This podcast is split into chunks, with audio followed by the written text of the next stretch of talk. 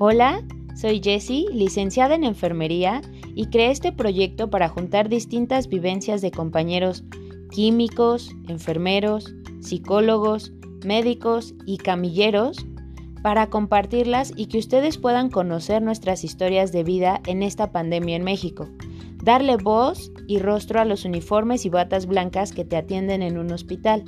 Y el día de hoy tenemos de invitado a un compañero químico, químico farmacobiólogo que actualmente labora en un hospital privado tomando muestras y procesándolas. Gracias por aceptar esta entrevista. Bienvenido. ¿Qué tal? Buenas noches. Muchas gracias por la invitación. Gracias a ti por haber aceptado venir a este podcast. Y como les mencionaba, en este segundo episodio vamos a tener a nuestro invitado que nos va a contar de viva voz sus historias de vida en la pandemia. Iniciamos con esta entrevista y cuéntanos, para ti, ¿qué ha significado ser personal de salud? Bueno, ser personal de salud es una profesión de vocación, la cual debes de ejercer con mucha ética y responsabilidad, pues son vidas humanas las que están de por medio, pues los pacientes ponen en tus manos su vida, confían en que harás lo posible para encontrar la enfermedad que provoca su malestar y darle el tratamiento adecuado para aliviar su padecimiento. Muy bien, para continuar tenemos una pregunta obligatoria en este podcast, que es, ¿tienes alguna historia de vida, ya sea personal o como paciente, que quieras compartir con nosotros? Pues te hablaré de la historia personal que, que, me pasó. Eh, desgraciadamente esta enfermedad pues tocó mi familia y perdí a dos de mis hermanos. Esto fue en, a mediados de mayo del 2020, cuando mi hermano mayor fue el que empezó a presentar eh, la sintomatología inicial, ¿no? Él comenzó con tos, eh, lo cual cuando yo lo escuché por primera vez que empezaba a toser me preocupé porque dije, pues inmediatamente yo pensé que eh, se habría, que si estaría contagiado de, de COVID, ¿no? Eh, después yo le comenté, bueno, yo le, le ofrecí que, que, lo llevaba al hospital para que pues mm, nos confirmaran o, o nos dieran un diagnóstico negativo de, de si tenía o no COVID y él me dijo que sí, que adelante, que fuéramos. Entonces yo lo llevé a una, a una institución pública, ya que él no estaba asegurado, lo llevé a un INSABI. Eh, entonces ahí cuando a él le toman la radiografía, el médico nos comenta que pues sí ya tenía un indicio de neumonía y, y que sí probablemente podría ser eh, COVID. Eh, entonces, eh, lo que le dieron a mi hermano en ese momento, pues solamente fue un antibiótico, paracetamol y aspirina. Y me dijeron que me lo llevara a mi casa, que lo podía mantener a él ahí en casa, ya que no presentaba un cuadro que en ese momento era cuando manejaban que tendría, tenías que llevar fiebre, eh, malestar general, debilidad este, muscular, eh, insuficiencia respiratoria para que te consideraran, consideraran paciente eh, de hospitalización. Entonces, como no, no, él no, no cubría esos requisitos, pues me, me, dijeron que me lo tuviera que llevar a casa, ¿no? Y pues bueno, yo me lo traje a mi casa a mi hermano y pues yo, yo le estuvimos dando el tratamiento. Eh, pues en la primera, eh, estamos hablando ya que después de que lo llevé al hospital en la eh, ya en la segunda semana que cumplió, pues él no estaba presentando mejoría porque ya después le empezó a sufrir de, de falta de, oxigenación. Eh, entonces, y aparte empezó a presentar ya eh, cuadros febriles, principalmente en la noche, eh, le daban sus picos febriles. Entonces yo llamé al 911, pero pues nunca me contestaron ahí. Después hablé a la línea COVID y fue donde me atendieron, les comenté lo que estaba lo que lo, que estaba pasando con mi hermano y pues me dijeron que siguiera con el tratamiento pero que ya, ya consiguiera yo un, un tanque de oxígeno eh, y pues bueno fue al, lo que hice eh, traté de conseguir un, un, tanque de oxígeno y el cual bueno sí conseguí y le empezamos a administrar el oxígeno. Eh, inicialmente fueron 3 litros por minuto eh, durante todo de manera continua y pues bueno él, él ya en la tercera semana pues él no, ya no, está, no estaba presentando ninguna mejoría realmente a mí me empezó ya, digo, me, preocupó mucho ya el hecho que empezara a, a, arrojar flemas con sangre. Entonces fue cuando yo traté de buscar algún médico que me pudiera eh, decir qué, qué, procedía, qué es lo que tenía que hacer. Empecé a buscar médicos aquí por, eh, por donde vivo eh, para no que vinieran a verlo, pero al menos que este con lo que yo les mencionara o que me hicieran una videollamada eh, a ver qué, qué, podíamos hacer. Y pues desgraciadamente pues no no pude conseguir a ningún médico. Y pues bueno él también ya en, esa situación eh, pues ya nos comentó que, que por favor lo lleváramos a un hospital porque si él ya no se sentía bien.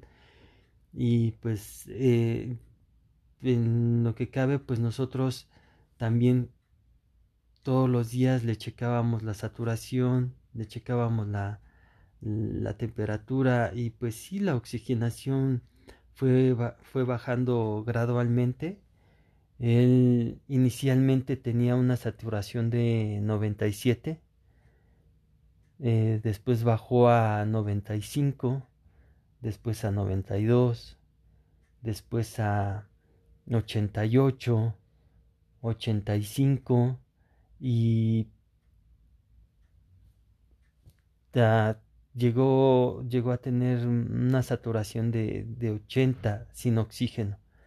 Con el oxígeno eh, su saturación subía eh, al final la saturación que llegó a tener con el oxígeno fue de 92, fue lo máximo que ya nos daba, pero pues también comenzó a tener ya taquicardias. Le medíamos también eh, su ritmo cardíaco y ya ya presentaba eh, un ritmo cardíaco de, de 110, 113, entonces eso ya no estaba, ya no era correcto, una saturación de 70 y con, con, con un ritmo cardíaco de, 100, de 110, 113, eso ya, digo, ya nos indicó que eso ya no estaba bien, entonces él, eh, pues ya, como mencioné, eh, nos, mm, me dijo que lo llevara a un hospital y pues fue que Nuevamente lo llevé al hospital inicial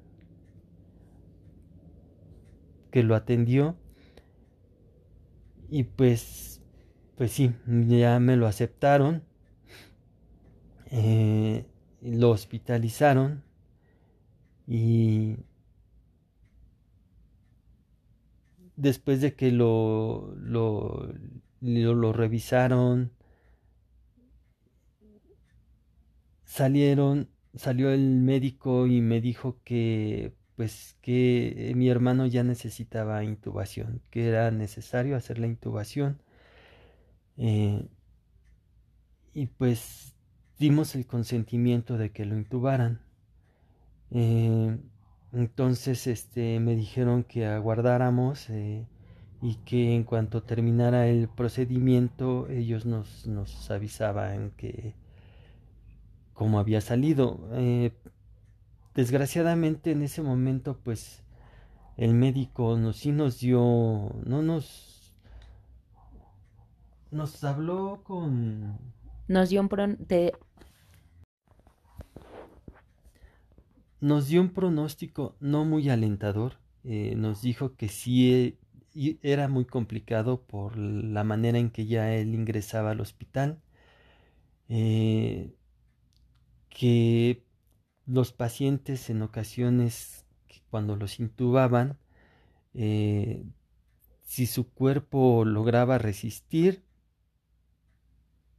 no había problema pero que en muchos casos o en algunos otros casos los pacientes no, no resisten la intubación y pues no, no logran este, salir adelante. Eh, pues con, bueno, con ese pronóstico aún así nosotros aceptamos que, que lo intubaran. Eh, y pues después de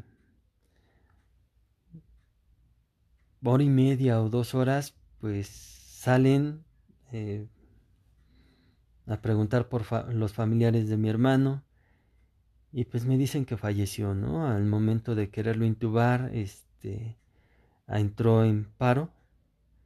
Eh, me comentan que lo resucitaron una primera vez. Eh, pero que nuevamente cayó en paro y que ya no pudo salir.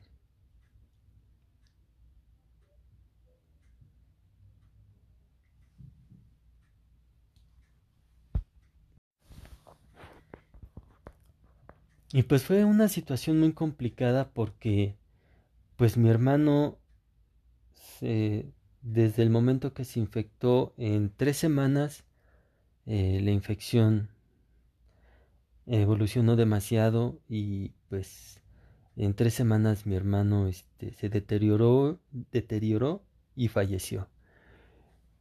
Pero eh, en lo que fue la semana y media, mi hermano el menor, él comenzó también con, con sintomatología, él empezó también con tos. Entonces, este, fue una, empezó a ser una situación muy complicada porque eh,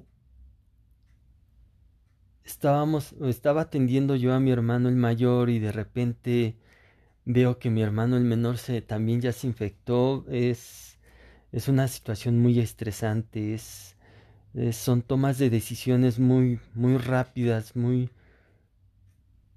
que tienes que, que tomarlas como vienen, ¿no? Y eso, pues eso es una situación que, que, que es muy complicado, es demasiado complicado. Entonces, eh, inicialmente cuando mi hermano el menor también comenzó con la sintomatología, él me dijo, ¿sabes qué? Voy a ir al, al seguro para ver qué me dicen porque él está asegurado. Eh, entonces él va y pues lo que le comenta el médico es que era una, una simple este, eh, rinitis y lo que le dio fue eh, salbutamol y, y prednisona para que le abriera las, las vías respiratorias y fue lo único que le dio. Eh, bueno, yo también me quedé con esa duda de con, ese diagnóstico que le dio ese médico. Eh, en consecuencia, pues yo tomé la decisión de, de hacerle la prueba a mi hermano, la, la PCR para, para ver realmente qué estaba pasando. Pues ya, ya que tenía yo la, la situación con mi hermano el mayor, pues, pues yo sospeché. Entonces cuando me entregan el resultado y, y, sale positivo, pues yo le dije a mi hermano, no, sabes qué, ve al seguro nuevamente para que ellos, este, y coméntales, o sea, diles que, que estás positivo. Este, entonces pasó con él una casi una semana, fueron cuatro o cinco días eh, de, de evolución y entonces este cuando va nuevamente al seguro eh, les dice sabes qué este mira eh, mi hermano me hizo la prueba de, de, covid y entonces salí positivo pero en ese momento él no se llevó el, el resultado y en el seguro le dijeron, ¿trae su resultado? No, que no lo traigo. No, entonces te tenemos que tomar nosotros la prueba para confirmar que estás positivo. Bueno, a mí eso se me hizo bastante eh, ilógico. Situaciones administrativas que en ese momento o en este momento son ilógicas, no, son, no, no suenan congruentes. ¿no? ¿Cómo es posible que por situaciones administrativas pongas en riesgo la vida de una persona, ¿no?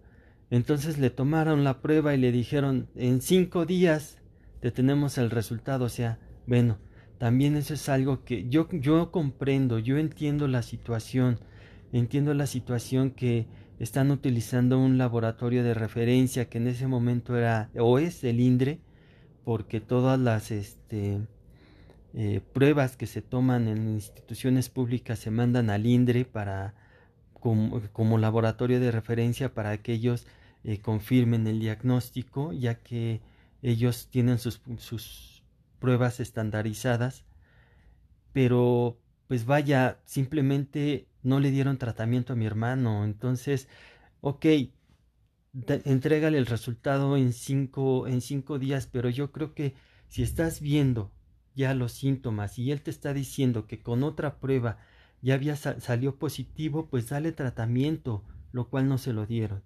Entonces, pues mi hermano también, este, cuando él, cuando mi hermano el mayor fallece, a mí me entró mucho la angustia, la angustia de saber que mi hermano el menor no estaba recibiendo tratamiento y que ya llevaba dos semanas de haber presentado sintomatología y que no estaba recibiendo nada de tratamiento. Entonces yo le dije a mi hermano, ¿sabes qué? Eh, te voy a llevar al hospital para que te internen, porque no quiero, no quiero que te pase lo mismo que a mi hermano, a mi otro hermano, o sea, te voy a llevar a internar. Pero bueno, aquí fue una situación también muy, muy, muy difícil, porque esa decisión la tomé cuando mi hermano, cuando me, mi hermano el mayor fallece. Eh, en ese momento yo, yo, pues, me angustié demasiado por él, pero pues también fue una, una decisión muy difícil el, el llegar, el decirle a mi hermano el menor, ocultarle o decirle la verdad lo que había pasado. Yo, yo no podía, yo no podía ocultarle la verdad. Entonces yo llegué y le dije, y le dije, ¿sabes qué? Mi hermano, nuestro hermano acaba de fallecer. Y entonces he tomado la decisión de llevarte al hospital para que te, te ingresen y te atiendan, porque me preocupa que en este momento tú no estés recibiendo nada de tratamiento y ya llevas dos semanas. Entonces eso, eso me preocupa demasiado. Entonces, pues, él, él aceptó, aceptó que lo llevara, entonces lo llevé al hospital que le correspondía, pero en ese momento él tenía una saturación de 92, que realmente era lo que él estaba presentando y Y ya cuando lo llevé a la clínica, pues al hospital eh, me lo aceptaron, lo ingresaron y me dijeron pues lo vamos a tener, lo vamos a tener aquí y este lo vamos a tener en observación. Ok, adelante. Eso fue, eso yo lo llevé eh, en la madrugada. Lo llevé en la madrugada para que lo hospitalizaran. Eh, transcurrió la mañana de, del día eh, y ya en la tarde pues él marca por teléfono la casa y me comenta que pues que lo querían intubar. Digo,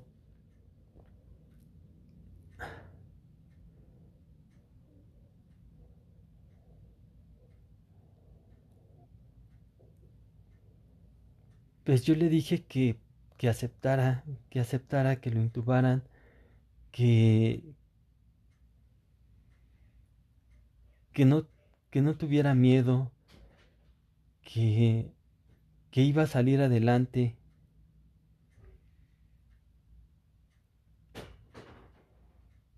Y pues, en lo que cabe, pues él aceptó, dijo, sí, está bien, no hay problema.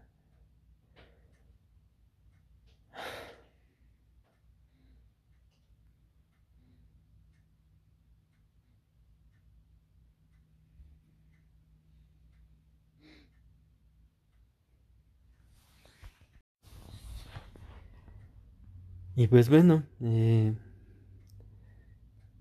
desgraciadamente pues llamaron a la casa y pues me comentan también que mi hermano ya había fallecido, que, que no aguantó la, la intubación y que mi hermano falleció. Entonces pues el fallecimiento de mis hermanos fue en la primera semana de junio. Entonces estamos hablando que, pues sí, en, como, como mencioné, en tres semanas perdí a dos de mis hermanos a consecuencia de esta enfermedad. Eh, digo, quiero comentar un dato que se me pasó inicialmente con, con mi hermano el menor. Eh, que cuando él fue por primera vez al seguro y le dijeron que era una rinitis, él, pues él fue principalmente para que lo, lo, lo checaran y le dijeran que si no era paciente COVID. Eh, lo cual él, me dijo que en el seguro le, le dijeron que como no tenía él la, el cuadro que como mencioné anteriormente, que, que manejan todavía, que manejan todavía, que si no tienes fiebre, que si no tienes este malestar general, cansancio, eh, desaturación, no este no, no, no te hacen la prueba y no, es, no eres candidato para que te hospitalicen.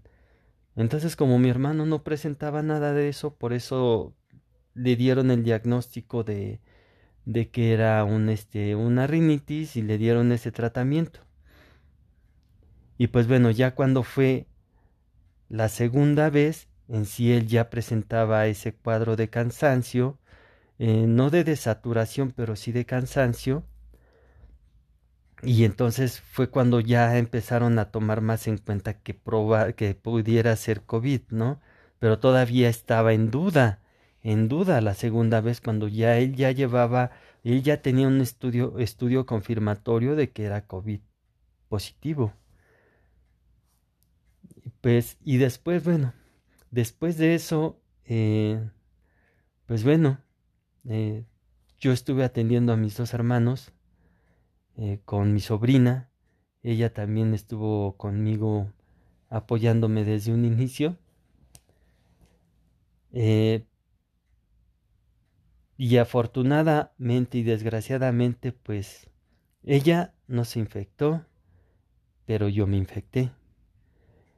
Eh, cuando fallecen mis hermanos, este, y empiezo a hacer el papeleo, eh, voy a recoger sus cuerpos, los incinero, eh, pues digamos que mi estrés y toda la adrenalina que, que estaba liberando en esos días, pues llegó a su nivel normal Y entonces fue cuando yo empecé a presentar sintomatología porque yo siento que me infecté antes, antes de que ellos fallecieran, pero no sé, yo por el estado que en el cual me encontraba no, no presentaba sintomatología. Después de, fue que empecé yo a, a, tener sintomatología y yo comencé con diarrea.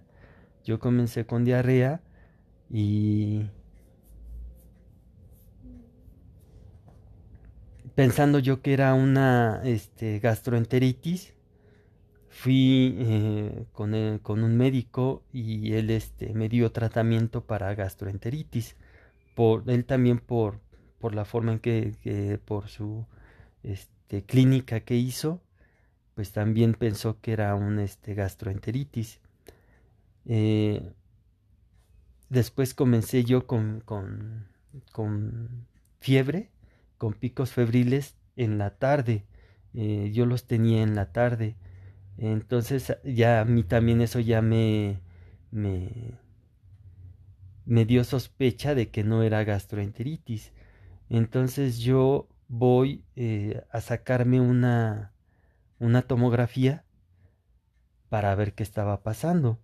entonces cuando me tomo, eh, voy a un hospital a urgencias, me realizan la tomografía, eh, el médico pues hace su clínica, ve la tomografía y pues sí, en efecto, además le comenté pues que yo ya este, que estaba, que mis hermanos fueron este, eh, COVID positivo, entonces él determina que pues también yo tenía, ya estaba infectado y que también eh, había comenzado con un neumonía una neumonía en el pulmón derecho, comenzaba con un, ya estaba comenzando a desarrollarse la neumonía.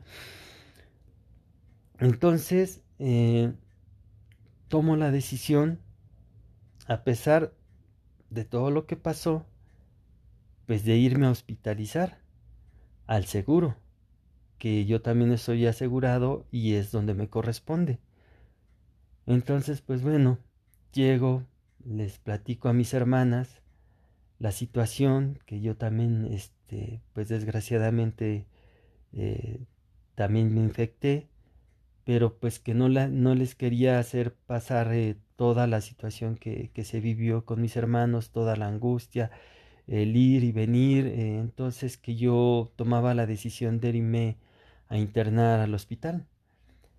Eh, pues con todo el dolor de su corazón de mis hermanas, pues me dijeron, pues adelante, si es, si crees que es lo mejor, pues ve. Pues entonces yo voy a, al hospital, llevo mi, llevo mi tomografía, veo, llevo mi diagnóstico que hizo el médico que me, que me vio eh, y les digo, este, ¿saben qué? Se, ya les platico la historia, mi historia, les platico que tuve a mis dos hermanos que fueron COVID positivo, que fallecieron y que pues yo en consecuencia también me infecté y que me hice mis estudios y que esto es lo que, lo que llevaba y que por eso me iba a, a hospitalizar, a, internar. Pues entonces ellos revisan, revisan este, la tomografía, ven eh, el diagnóstico que, me hizo el médico que, me vio. Eh, checan mi saturación, checan mi temperatura. Y pues bueno, para sorpresa me dicen, pues ¿qué crees? Que pues sí eres paciente positivo, pero no presentas el cuadro para internarte. Dije, ¿cómo? O sea, pero ustedes se supone que también contaban con, con este, eh, habitaciones para pacientes que no estaban graves y que y los iban a tener en observación. Me dice, no, no, no, es que aquí nada más solamente tenemos este, camas para pacientes este, ya graves. No tenemos cama para observación. Este, y si te internamos, lo más probable es que tú te vayas a, a infectar, a vayas a, con, a a, tener una mayor este, mm, concentración de, del virus y te vayas a poner más grave. Mejor este, vete a tu casa y, te, te, voy a dar, te vamos a dar antibiótico y, y este, y paracetamol. Y les dije, ¿cómo? O sea, ¿así me vas a mandar a mi casa? Y, bueno, yo les, les comenté, bueno, aunque sea dame un antiviral, o sea, mm, y pues bueno, eh, pues hay que ser sinceros, a regañadientes me, me, me recetaron un antiviral. Eh, entonces, pues, me tuve que ir a mi casa. Me vine a mi casa y este, pues al llegar a mi casa eh, me preguntan mis hermanas, pues, ¿qué pasó? Y ya les comenté todo lo que, lo que me dijeron. Y pues bueno, ellas también se sorprendieron mucho. Entonces, pues bueno, eh, llegamos a la conclusión de que entonces hay que ver a un médico particular. Hay que ver un médico particular para que te trate porque no, no puedes estar así. Entonces ese mismo día este, contactamos a un médico que muy, muy, muy amablemente, la verdad me, me, me aceptó y me dijo, sí, este, venga, yo ahorita lo reviso y vemos. Entonces, eh, voy, con el, voy con el doctor, él revisa también nuevamente la tomografía y los datos que, que me dieron de urgencias al hospital que fui. Y me dice, bueno, yo te voy a dar este tratamiento y y vas a salir adelante, ¿ok? Entonces, eh, yo comencé con su tratamiento ese mismo día. Eh, y pues bueno, fueron, fueron transcurriendo los días. Eh, desgraciadamente, después empecé con esos cuadros, este, picos febriles que, que tenía fueron en aumento. Eh, al inicio los, los podía este, bajar con compresas, pero llegó un momento en que ya la temperatura, hubo un día que llegó a 45 grados y, y pues a lo más que la pude bajar con las compresas fue a 38. Entonces, eh, y después me ya me estaba empezando a doler el pecho.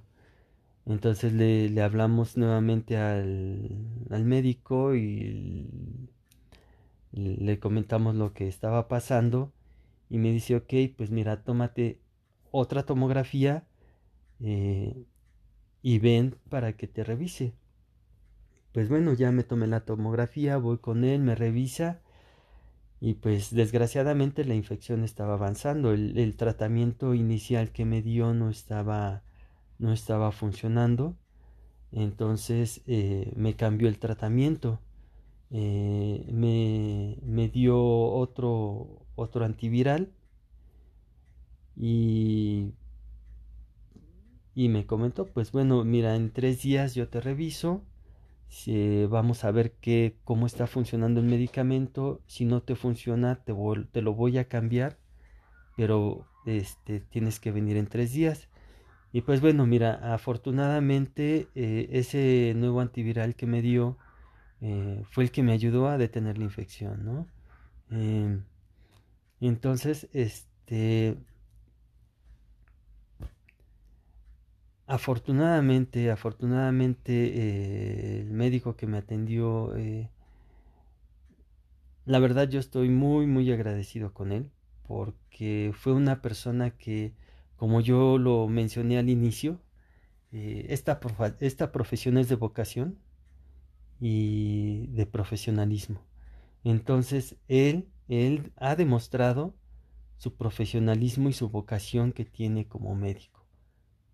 La entrega que él tiene para ayudar a sus pacientes. Y yo no digo, o sea, yo no pido que el médico sea tu mejor amigo o que te la lleves de cuartas con él, ¿no? O sea, simplemente que, que sea eso, o sea, que su, profesión es médico, entonces pues él desde un inicio pues tú estudias eh, para médico para eh, salvar vidas, ¿no? O dar todo lo que tienes en tus manos para salvar una vida. Y pues bueno, eso fue lo que, lo que me demostró eh, el doctor. Y como sigo diciendo, yo estoy muy, muy agradecido con él por todo lo que hizo por mí. Y tanto así, pues mira que aquí estoy. O sea, desgraciadamente vi que esta enfermedad eh, a mi familia le va mal con ella. Realmente nos va mal con esta enfermedad. Porque sí nos, nos pegó muy fuerte, nos, nos pegó fuerte la, la enfermedad. Y a pesar a pesar de que estás con tratamiento, eh, aquí, aquí se demuestra que, que no hay un tratamiento eh, específico para esta enfermedad. O sea, que cada, cada, persona, cada individuo va a reaccionar de manera diferente, eh, ya sea en sintomatología como con tratamiento. Entonces, este, yo tuve que utilizar otro tratamiento diferente y que era mucho más agresivo para poder este, erradicar la, la infección, ¿no? Cuando a otras personas, pues, eh, con otro tratamiento diferente, pues también salen adelante. Eh, y además no les pega tan fuerte la infección. Entonces, aquí sí nos vemos que los factores de cada ser humano eh, son predisponentes para la manera en cómo cómo vas, va a reaccionar tu cuerpo ante el virus, ¿no? Eh, entonces, pues mira, la conclusión que, que yo saco de, de, mi experiencia es que, pues bueno, estamos hablando que hay dos tipos distintos de, de pacientes. Los pacientes que, como se mencionaba, como mencionaba inicialmente eh, el Gatel que había pacientes que presentaban una gripe y exactamente esos pacientes que tienen sintomatología gripal son los que salen solamente con paracetamol y antibiótico. ¿Por qué? Porque el virus se encuentra en las vías respiratorias altas, no se va a las vías respiratorias bajas, que en los pacientes, los segundos pacientes que son los que presentan neumonía, son eh, donde el virus se va a las vías respiratorias bajas y son los pacientes que, se, que empiezan a, tener esos cuadros graves.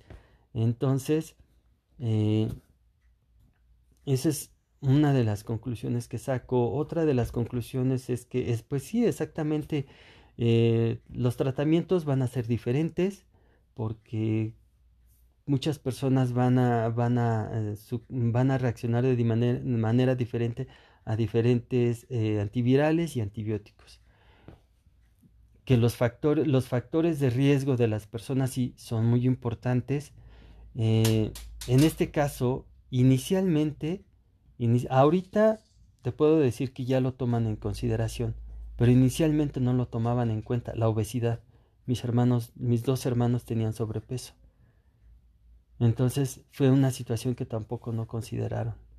Eh, entonces, pues bueno, esa fue mi experiencia con, con el COVID eh, y la manera como, como, la viví con mi familia. Digo, traté de ser lo más, lo más... Eh,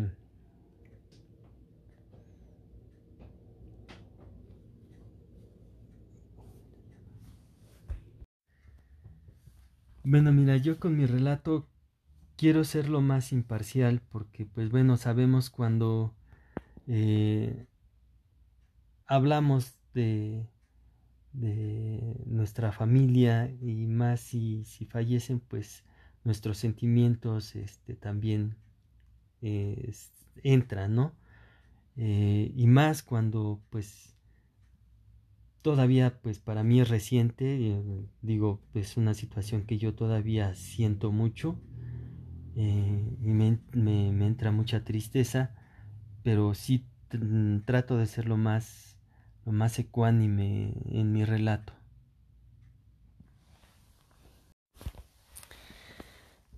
¿Tú crees que el sector salud en México estaba preparado para esta pandemia? Es una pregunta difícil de, de responder. Eh, pero yo puedo decir que no. Y digo, ningún país tampoco está preparado para esta situación. Pero bueno, yo vivo en México, no vivo en los otros países y siento que, que el sector salud pudo haberse preparado mucho mejor. ¿Por qué? porque de, estábamos hablando que eh, los primeros brotes se estaba hablando de ellos ya en diciembre del 2019 y a México eh, la primera o eh, los primeros contagios que se empezaron a determinar fueron en marzo entonces estamos hablando que es diciembre enero febrero tres meses para que México se preparara lo mejor posible. ¿Por qué? Porque ya los brotes, una, ya estaban, ya habían salido en China, ya se estaban viendo los brotes en Europa, donde el, el, el, el número exponencial de pacientes infectados en Europa estaba creciendo muy rápido. Entonces ya era una alarma que se estaba que ya estaba sonando desde hace, desde meses anteriores como para que México no lo tomara en cuenta y se empezara a preparar. Entonces hay que tener hay que tener pautas, sí, pautas a seguir, que son las pautas que te daba la OMS. Eh, y yo siento que aquí el sector salud se está yendo mucho con las pautas que da la OMS y las está aplicando, solamente aplica las pautas que te da la OMS, lo cual para mí, desde mi punto particular, es erróneo, porque tú tienes que empezar a partir de, de, de un objetivo general y tienes que irte a un objetivo particular, objetivos particulares lo cual pues bueno pues yo no vi aquí a al sector salud que lo hiciera. O sea ellos te digo se fueron con las pautas que daba la OMS de que en Europa se estaba hablando de que le estaba dando a los eh, estaba infectando en su gran parte a las personas de la tercera edad y que eran las que estaban falleciendo. Entonces eso fue lo con lo que se con lo que se quedó México, o sea, pensando que cuando entrara aquí el virus iba a empezar a atacar a las personas de la tercera edad, lo cual no es cierto. Entonces, si ahora es algo que tampoco yo no veo que Gatel te hable de eso, o sea, que realmente te diga, ¿sabes qué? Los los pacientes que están falleciendo están entre esta edad y esta edad yo te puedo decir que los pacientes que no, no estoy asegurando, pero sí la mayoría de, las, de los pacientes que están falleciendo están entre los 35 a los 45 años. Ahí está entrando el mayor número de personas que están falleciendo. Entonces, como ves, a, a nuestra población le está pegando a otro tipo de, de, de edad de personas y, eso también ahí que entra exactamente en ese rango de personas encontramos a las personas que sufren de diabetes, sufren de, sufren de hipertensión, sufren de obesidad. Ellos, ellos son, ahí se encuentran los factores de riesgo de nuestra población, en ese rango de edad. Entonces, ahí es donde, donde nuestros, nuestros, este, nuestros conciudadanos son los que más están sufriendo en ese rango de edad. Entonces yo siento que si el sector salud no se preparó adecuadamente, ahora eh, hay muchas cosas que de, de la experiencia que te comenté, ahorita yo estoy hablando solamente de mi opinión, ¿no? De, de mi opinión que yo, yo viví, que yo, este, que yo sentí, no estoy hablando en general, simplemente es, de, de, lo que yo viví, pues yo veo que realmente su cuadro de, de tratamiento es, es, es, inadecuado porque cómo es posible que solamente te, te den un antibiótico, un paracetamol y párale de contar. O sea, ¿cómo es posible que no te den un antiviral? Digo, estamos atacando a un virus. El antibiótico simplemente te va a servir para que no te no entre un, un, una bacteria y te provoque una infección. Eso es lo que te está previniendo el antibiótico, pero no te va a ayudar a eliminar al virus. ¿Dónde está el antiviral? A las personas que están mandando a su casa, ¿por qué no les están dando un antiviral? ¿No? Ahora, cosa curiosa, te mandan, te mandan un antibiótico, vas a la farmacia a que te la surtan. ¿Qué cree que no tenemos el antibiótico? Nada más tenemos el paracetamol. Por Dios. ¿Qué pasó? Entonces, ¿qué me estás dando? No me estás dando nada. Entonces, te refieres a la farmacia que está al interior de un hospital IMSS de seguridad. Sí, porque digo, es fue donde es lo que me toca a mí, que yo estoy asegurado en el IMSS, entonces yo estoy hablando del IMSS, realmente no sé los demás este, sectores públicos, pero eso fue lo que me pasó a mí en el IMSS. Exacto, por desabasto de medicamentos. Pues sí, fue lo único que, me dieron, el puro paracetamol. Entonces no me dieron antibiótico y el antiviral, pues como lo mencioné, pues se los tuve que sacar más. Pues ahora sí que se los tuve que pedir para que me lo recetaran, porque si no también me iba a ir sin, sin antiviral, ¿no? Entonces hay, hay muchas deficiencias eh, en el tratamiento, en la forma como eh, están llevando a cabo el, la, la, la, la pandemia, porque, bueno, también eh, esos, esos factores que ellos, como, como te mencioné, están tomando las pautas que da la OMS, o sea, entonces ellos toman la pauta de que debes de cumplir ciertos, cierto cuadro para que puedas, para que te puedan hacer una, tomarte la prueba y realizarla, y dos, poderte internar en el hospital.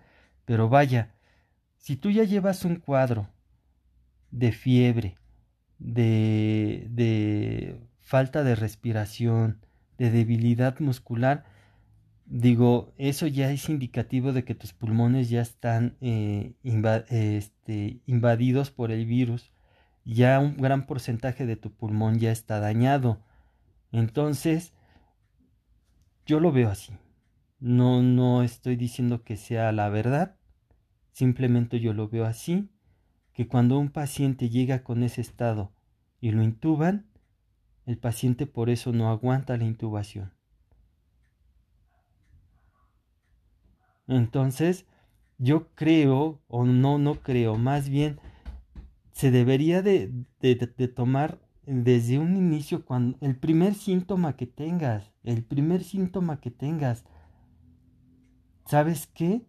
Te tengo que, te voy a hacer la prueba PCR. Eh, Gatel desde un principio dijo, no, es que no es necesario que se hagan este, una mayoría de, de pruebas de PCR pues en este momento yo le puedo decir, ay sí, yo sí puedo asegurar que está en un error y que sí es necesario que se les hagan pruebas eh, de PCR a la mayor cantidad de personas posibles. Y, y, no me refiero al hecho de que, de que a cualquier persona se lo hagan, o sea, es como yo mencioné hace rato, si una persona comienza con una sintomatología de, de, de COVID, yo creo que los médicos, una, deben, deben de estar muy bien capacitados para determinar, para hacer una buena clínica y decir, el paciente tiene, eh, está, está presentando cuadros, cuadro de COVID. Entonces se le manda a hacer la prueba al paciente. Digo, creo que hay estudios de gabinete con los cuales se puede apoyar el médico, porque para eso estamos, para eso está el laboratorio clínico, para eso está imagenología, para eso están los estudios de gabinete, ¿por qué no apoyarse en ellos? Digo, tienen rayos X en, sus, en sus clínicas, en sus hospitales, ¿por qué no ocuparlos? ¿No?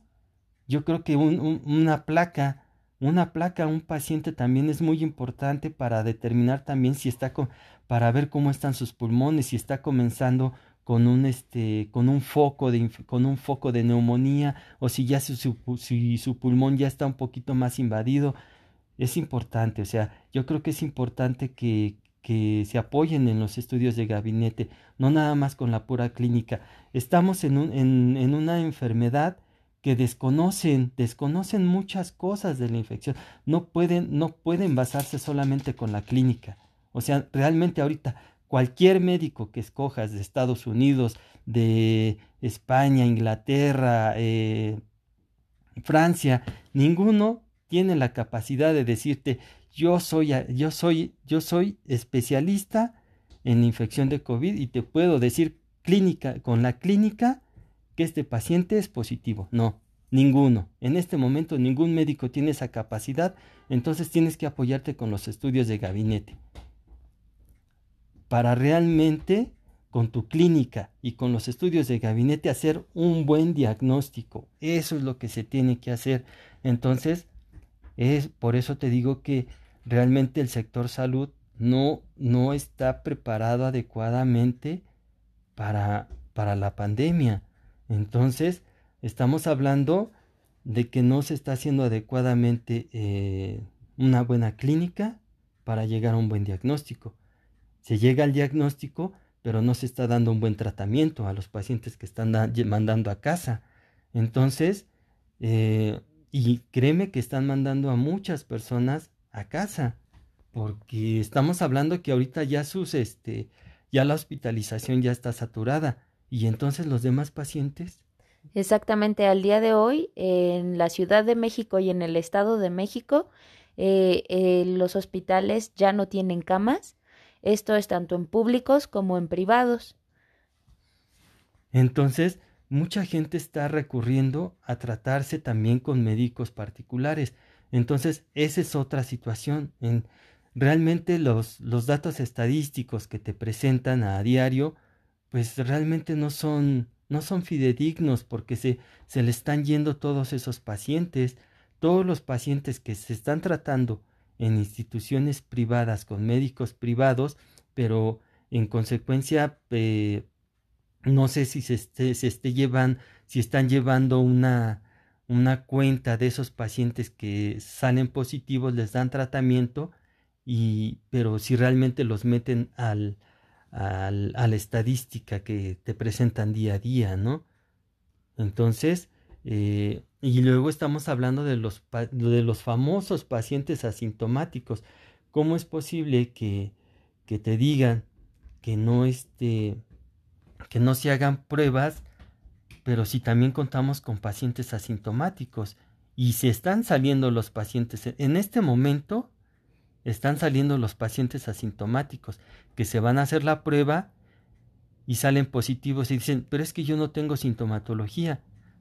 Y ahorita están saliendo, y están saliendo muchos pacientes asintomáticos. Entonces, que no diga Gatel que no se necesitan hacer pruebas de PCR. Sí se necesitan, se necesitan hacer, se necesitan hacer muchas pruebas a la población, exactamente.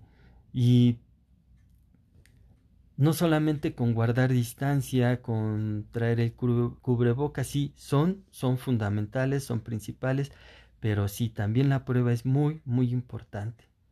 Si queremos detener esta situación, es, es, importante también que sí se haga la prueba de PCR y que se tomen en consideración lo que, lo que ya te platiqué hace rato para poder llegar a, un, a una buena clínica y a un buen diagnóstico con los pacientes que, que, que sí presentan sintomatología. Así es, es una situación complicada y difícil la que se está viviendo actualmente en México porque realmente no se le ve que esto vaya a llegar a un fin pronto. El pronóstico, el panorama que tenemos sigue siendo un panorama gris porque eh, sí, efectivamente llegó la vacuna, pero no es para todos y el proceso de vacunación sabemos que va a ser largo. Así que nos esperan más, más vivencias, esperemos que ya no sean nuestras vivencias, pero este vienen tiempos difíciles y pues yo quiero agradecerte por haber estado con nosotros. Pero antes quisieras este decirnos alguna otra cosa más. Sí. Eh, bueno, mira, eh, no quiero. el comentario que hice hace rato fue la vivencia que yo viví eh, con los médicos. No estoy hablando en general. Yo sé que hay muchos médicos que se están esforzando en serio que se están esforzando y están dando su máximo para, para atender a los pacientes COVID, créeme, créeme que yo lo sé, que sí hay muchos médicos que están haciendo eso. Yo solamente hablé de mi experiencia que viví con los médicos que me trataron. No estoy hablando en general, simplemente eh, hablé de los médicos que de, en lo particular, de los médicos que me, que me atendieron a mí y que atendieron a mi hermano. De ellos solamente estoy hablando, no estoy hablando de los médicos en general, o para que no se malinterprete de que estoy hablando en general, no, solamente hablé de, de en particular de, de, la vivencia que yo tuve con los médicos que nos tocaron que nos atendieran. Pero yo sé, créeme, sí, porque como te digo, yo también trabajo en el sector salud y sé que los médicos están, médicos, enfermeras, químicos, eh, todo el personal se está esforzando para realmente sacar avante a los pacientes que se, están atendiendo.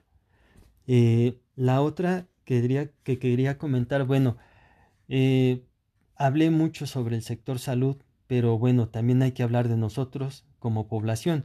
Digo, yo siempre, yo digo que eh, aquí la responsabilidad es 50-50.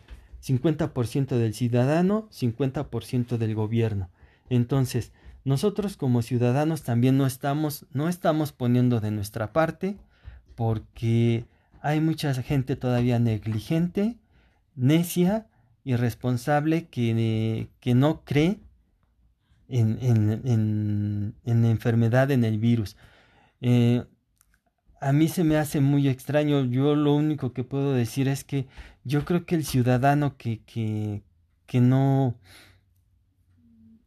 no cree en esto es porque no, no palpa. O sea, yo siento que, que si no palpan la, la enfermedad, si no la ven físicamente o no la palpan, por eso no creen en ella.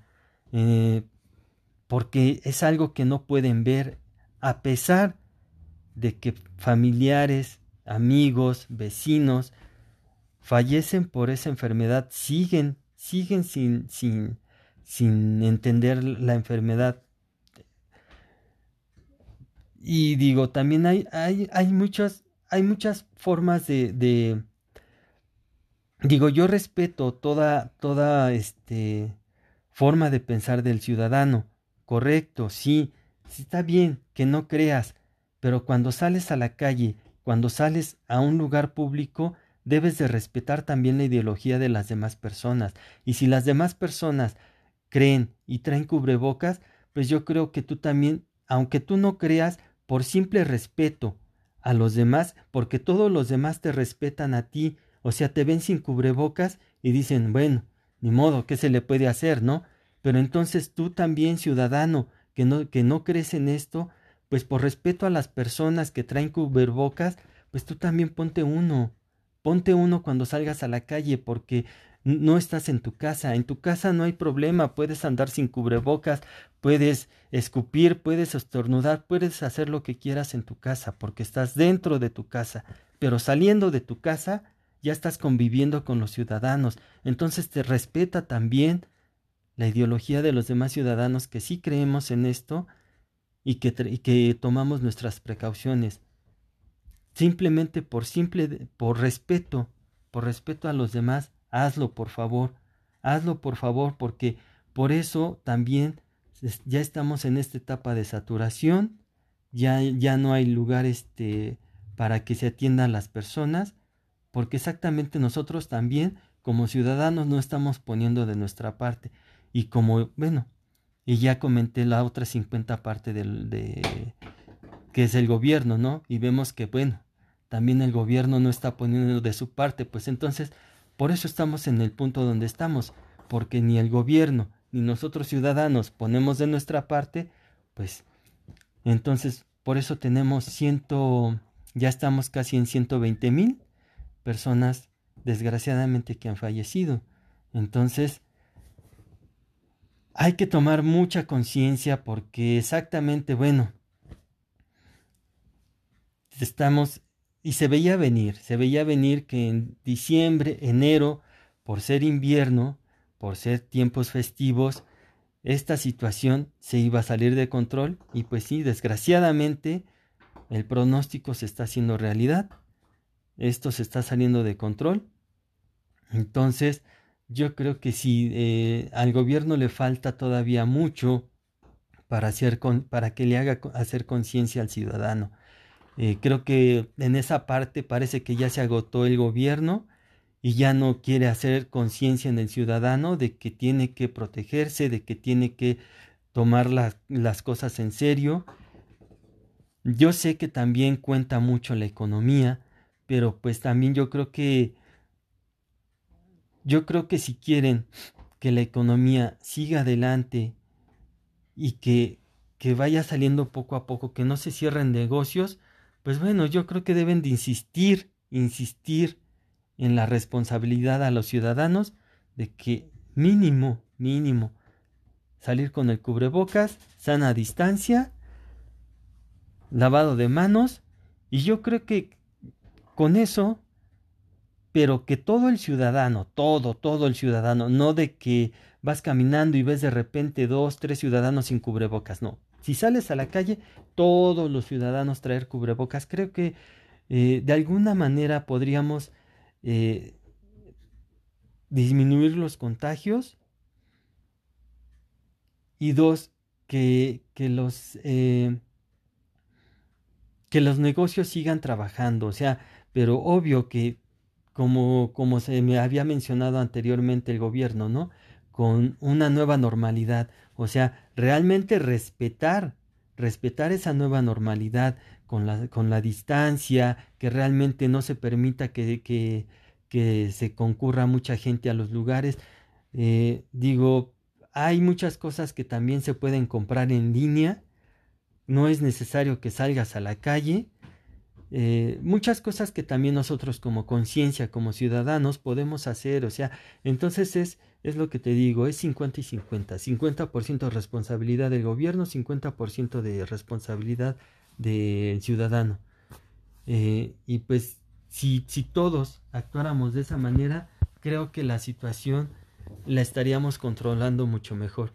Pero, pues bueno, esa es toda mi...